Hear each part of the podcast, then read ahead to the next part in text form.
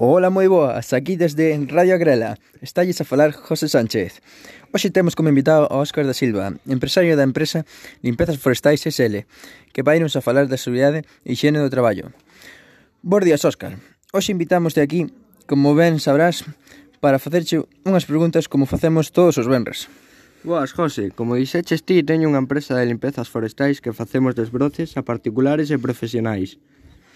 Como repartides o traballo e a organización máis como, bueno, como que en día a prevención na vosa empresa? Eh, na nosa empresa eh, estamos formados por máis ou menos 40 traballadores e temos servicio de prevención a seno. Eh, co tema da organización, como levades? Estamos repartidos en cuadrillas de 10, dependendo do traballo que sexa. Eh, vamos vendo cada, cada xornada laboral. E co tema do, da prevención, como, como levades? Supoño que tedes equipamento especial, porque tedes un traballo que contén algo alto risco.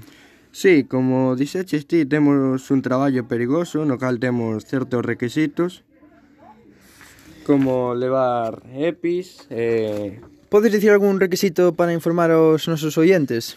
Sí, temos que utilizar EPIs, que son equipamentos de protección individual que doulle a cada traballador a hora de firmar o contrato. Vale, pois, bueno, Óscar, xa sabes que si por min fora quedaríamos a falar todo o día, pero temos que marchar a publicidade. Un placer, Óscar, e hasta outro día. Ola, bons días, aquí desde Radio Agrela en Sabaxáns. Estalles a falar José Sánchez. Hoxe temos como invitado a Óscar da Silva, empresario da empresa Limpezas Forestais SL, que vai nos a falar da seguridade e xeren no traballo que, labor, que desarrollan no monte. Hola. Bos días, Óscar. Hoxe invitamos aquí, como ben sabrás, para facerche unhas preguntas como facemos todos os venres.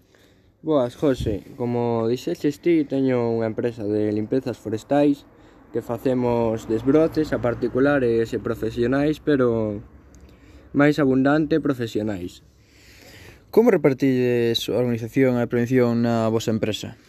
A nosa empresa eh, é de dicir que está formada por máis ou menos 40 traballadores, que temos un servicio de prevención a seno, que significa que temos unha empresa que traballa para nós nas actividades de prevención e seguridade e todo iso. Eh, no tema da organización, como levades, como desarrollades a cabo? Eh, estamos repartidos en cuadrillas de máis ou menos 10 traballadores, dependendo do traballo que sexa na xornada laboral que temos.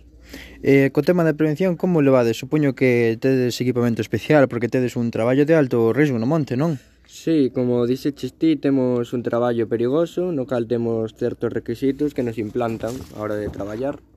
Eh, podríanos dicir algún requisito para informar aos nosos oyentes para que vayan sabendo do que tratamos e todo nesta eh, entrevista?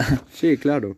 Eh, temos que utilizar EPIs, que son equipamentos de protección individual, que doulle a cada traballador no momento de firmar contrato, e que o poñen cando van traballar ao monte ou donde sexa. Bueno, Óscar, como xa sabes, eh, eu podría botar aquí todo día falando contigo, pero temos que marchar porque a publicidade temos a volta da esquina. Bueno, un placer, Óscar, e que sepas que estás invitado a vir aquí cando queiras. Moitas graciñas. Un Chao. saludo. Si tu jardín te desafía, acepta el reto con las máquinas de batería Steel. Silenciosas, ligeras, potentes y sin cables. Es el momento Steel. Disfrútalo. Hay más de mil tiendas especialistas en tu jardín. Encuentra la tuya en steel.es.